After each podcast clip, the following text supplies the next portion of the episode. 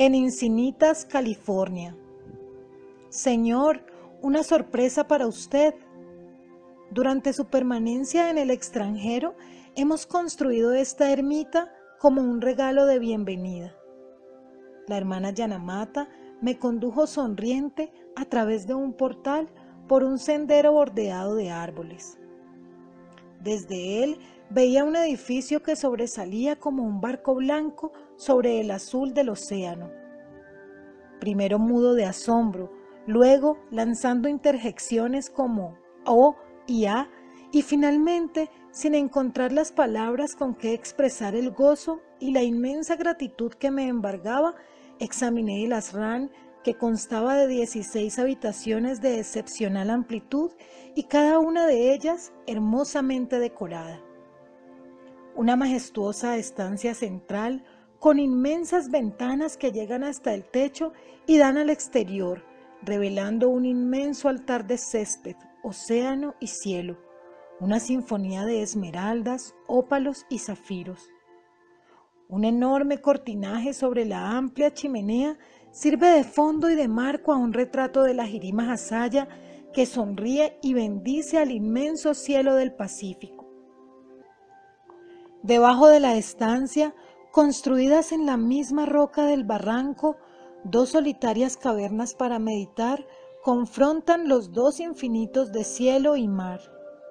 Corredores, refugios para tomar baños de sol, acres de terreno de toda clase de árboles frutales y de adorno, eucaliptos, veredas enlosadas que adornan hermosos pastos verdes y conducen por entre rosas y lirios a los tranquilos senadores o emparrados, y largos tramos de escaleras que conducen desde los jardines de la casa a una playa aislada bañada por las profundas aguas.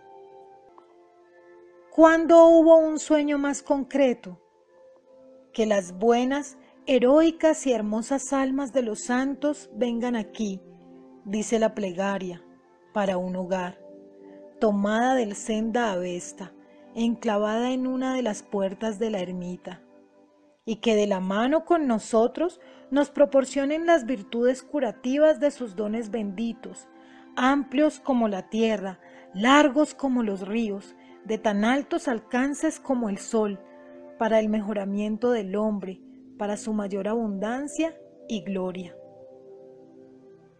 Que la obediencia conquiste a la desobediencia en esta casa, que la paz triunfe siempre sobre la discordia, dando con el corazón libre de avaricia, impere el lenguaje sincero sobre el engañoso, la reverencia sobre el desprecio, que nuestras mentes se deleiten y nuestras almas se eleven permitiendo que nuestros cuerpos también sean glorificados. Y oh divina luz, que nosotros te contemplemos y que aproximándonos nos reunamos en torno tuyo y podamos alcanzar tu completa compañía. Esta ermita de la Asociación de Autorrealización se hizo posible merced a la generosidad de algunos de los discípulos americanos hombres de negocios con tremendas responsabilidades que no obstante se dan tiempo para sus prácticas de Kriya Yoga. Ni una sola palabra respecto de la construcción de la ermita se permitió que llegara a mis oídos durante mi estancia en la India y Europa. Acontecimiento extraordinario y delicioso. Durante mis primeros años en América, había recorrido toda la costa de California en busca de un sitio aislado para una ermita junto al mar, y siempre que hallé algún lugar aparente, algún obstáculo se interpuso para decepcionarme.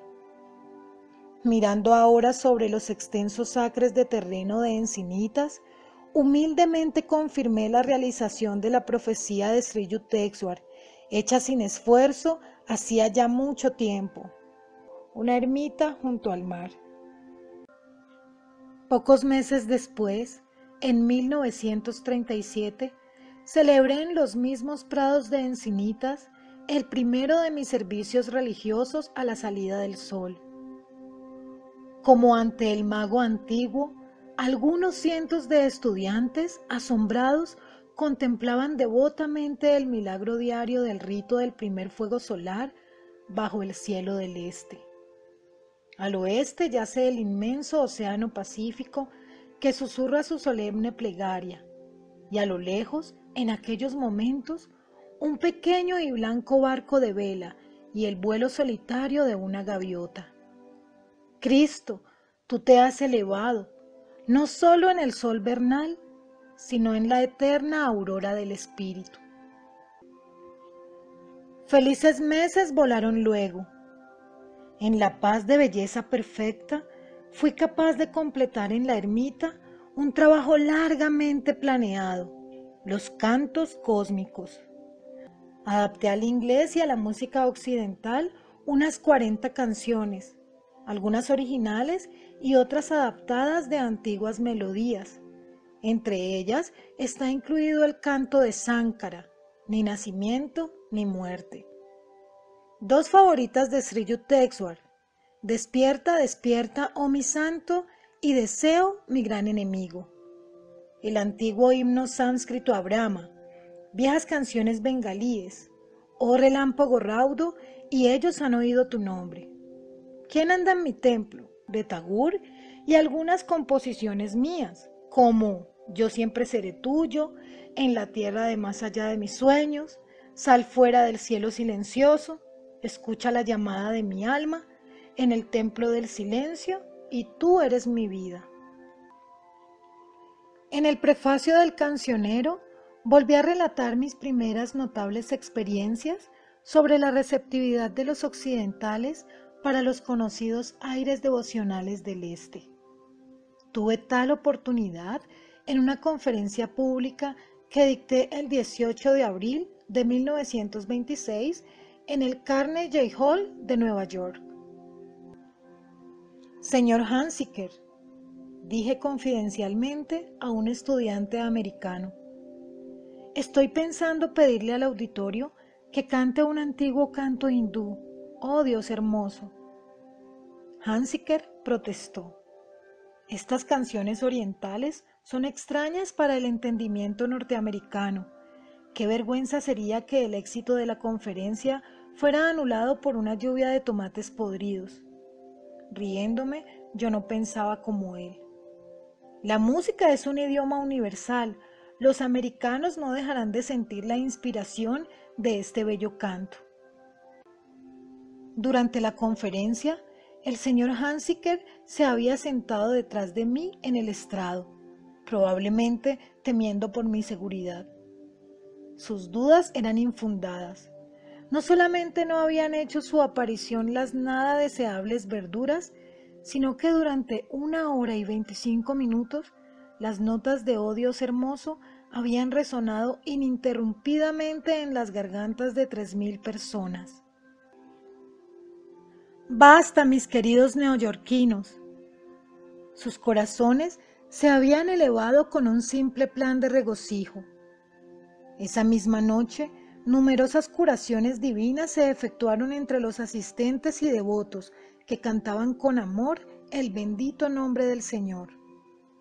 La vida reclusa de un trovador literario no fue nunca mi papel.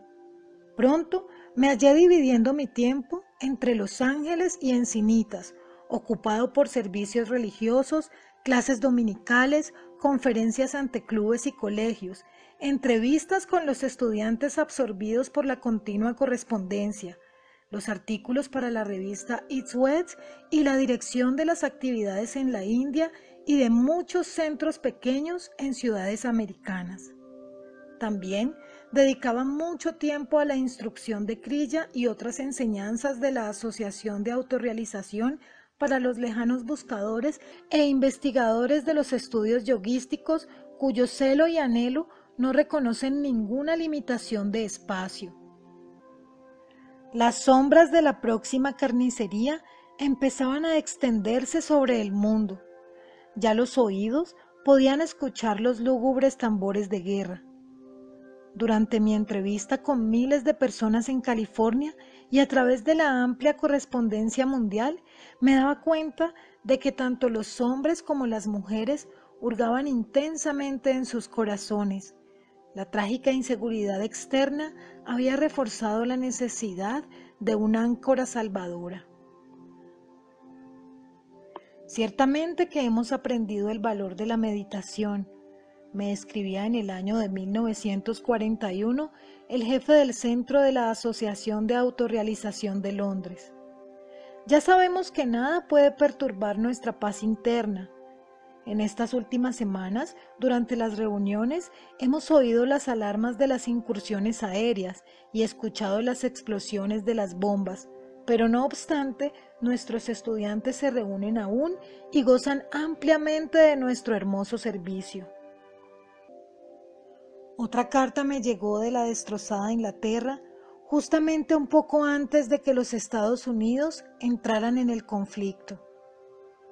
Con palabras noblemente patéticas, el doctor L. Bean, distinguido editor de la sabiduría de las series del Este, escribió. Cuando leí la revista It's Wets, me di cuenta de lo lejos que parecíamos estar, como si perteneciéramos a mundos diferentes la hermosura, el orden, la calma y la paz me venían de los ángeles entrando a puerto como un barco cargado con las bendiciones y confortación del santo grial a una ciudad sitiada. Veo como en un sueño sus plantaciones de palmeras y el templo de encinitas que el océano abraza y las montañas rodean y en todo ello la cofradía de hombres y mujeres espirituales en la comunidad unificada, absorta en el trabajo creador y henchida de contemplación. Ese es el mundo de mi propio deseo, por la construcción del cual espero aportar mi pequeño grano. Y ahora. Probablemente nunca llegaré en cuerpo a sus playas doradas, ni adoraré en su templo. Pero ya es algo haber tenido tal visión y saber que en medio de la guerra hay una paz que mora a sus puertas, entre sus bahías y montañas. Salud a toda la hermandad de un soldado común que escribe desde su atalaya esperando la aurora. Los años de guerra trajeron el despertar espiritual de muchos hombres que en la diversidad de sus ocupaciones nunca tuvieron la ocurrencia de incluir entre ellas el estudio del Nuevo Testamento, un dulce destilado de las amargas hierbas de la guerra. Para satisfacer la demanda creciente, una inspiradora y graciosa iglesia de todas las religiones de la Asociación de Autorrealización fue construida e inaugurada en el año de 1942 en Hollywood. El sitio en que está construida da frente a la Loma de los Olivos y al Planetario de Los Ángeles. La iglesia está acabada en azul, blanco y dorado, y su silueta se refleja en un espejo de agua rodeada de jacintos. Los jardines esplenden de flores, y entre ellos vence asustadizos venados en piedra, una pérgola de emplomados cristales y un atractivo pozo de buena suerte. En él han sido echados los centavos de una calidoscópica ambición mundana, pero también los de una pura aspiración por el solo tesoro del espíritu. La benignidad universal fluye de unos pequeños nichos donde se encuentran las imágenes de la Jirima Hasaya y Sri Yukteswar, Krishna, Buda, Confucio, San Francisco y un hermoso cuadro realizado en madreperla que reproduce la última cena de Cristo. Otra iglesia de todas las religiones fue fundada en 1943 en San Diego. Es un templo apacible en la cima de una colina en la ladera de un valle de eucaliptos, frente a la luminosa vía de San Diego. Una noche, sentado ante este apacible remanso, ponía yo todo mi corazón en un canto. Bajo mis dedos estaba el dulce teclado del órgano de la iglesia y en mis labios las súplicas fervorosas de un antiguo y venerado devoto bengalí que había buscado el solaz eterno. En este mundo, madre, nadie puede amarme. En este mundo Nadie conoce el amor divino. ¿En dónde estará el gozo puro del amor? ¿En dónde está el real amor por ti? Allí mi corazón anhela estar. Mi compañero de capilla, el doctor Joy Kennel, director del centro de San Diego, sonreía levemente pensando en las palabras de mi canción. Dígame, Paranjansayi, ¿tiene esto mérito? Y luego me miró con ojos de profunda sinceridad. Yo comprendí su lacónica pregunta. ¿Ha sido usted feliz en América? ¿Qué me dice de los desengaños, de los dolores del corazón, de los guías en los centros que no pueden guiar a los estudiantes que no pueden aprender? Bendito es el hombre a quien Dios prueba, doctor. Él se ha acordado de darme penas de vez en cuando. Luego pensé en todos los sinceros devotos, en el amor, la devoción y entendimiento que pulsan en el corazón de América. Con énfasis continué.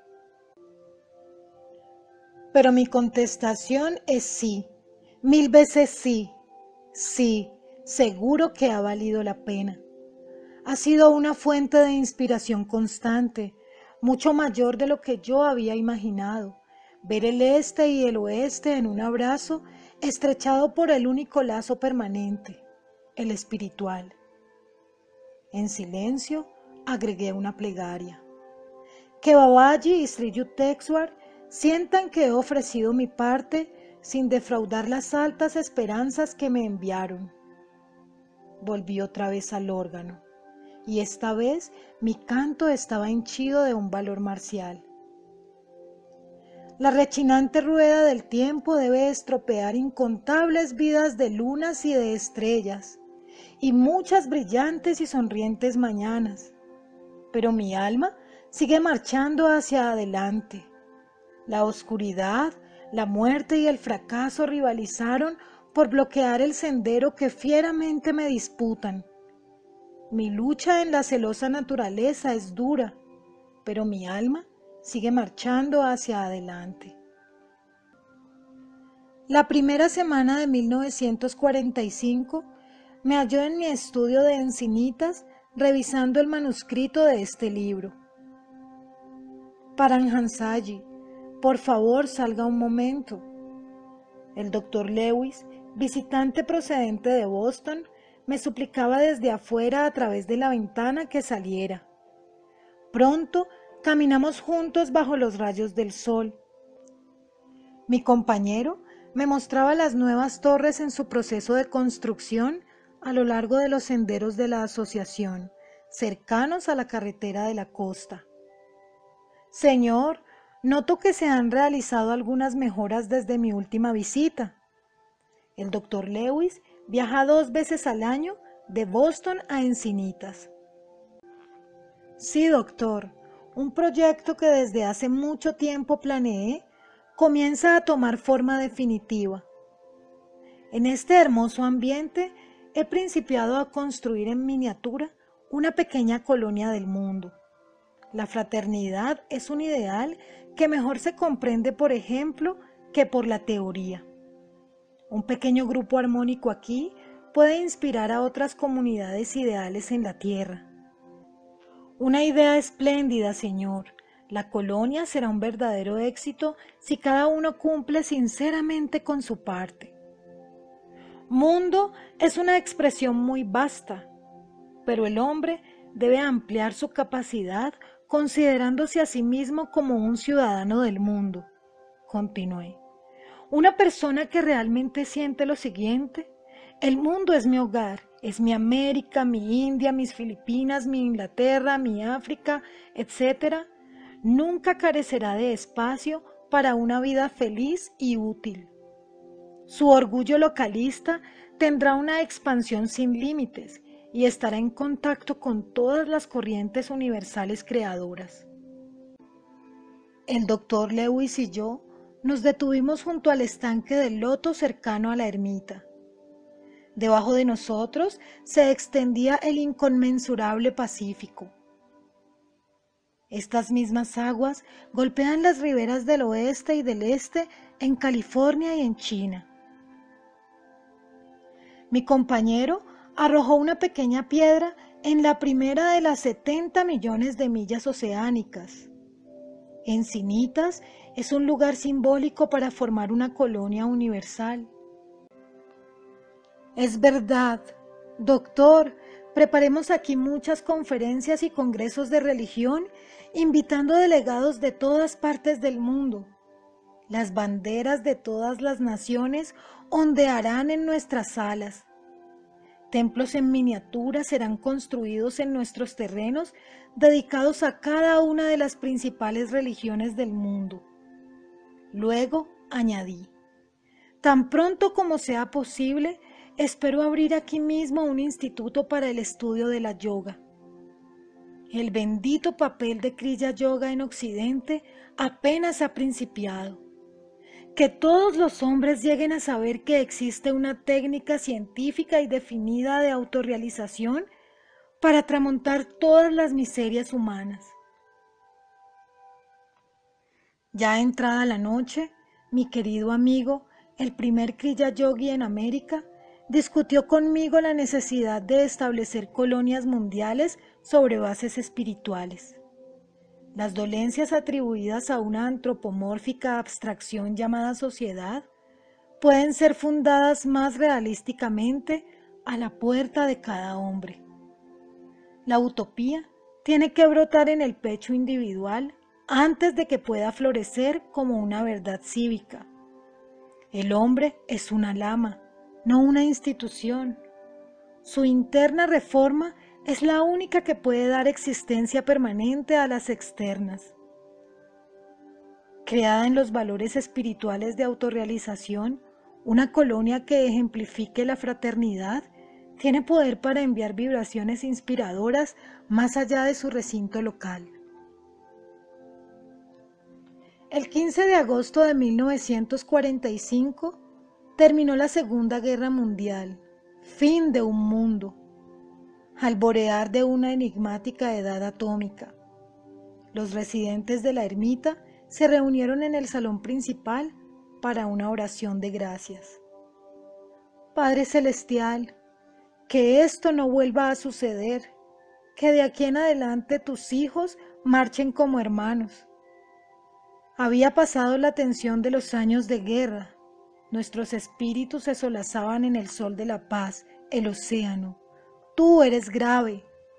Para el servicial eres servicio.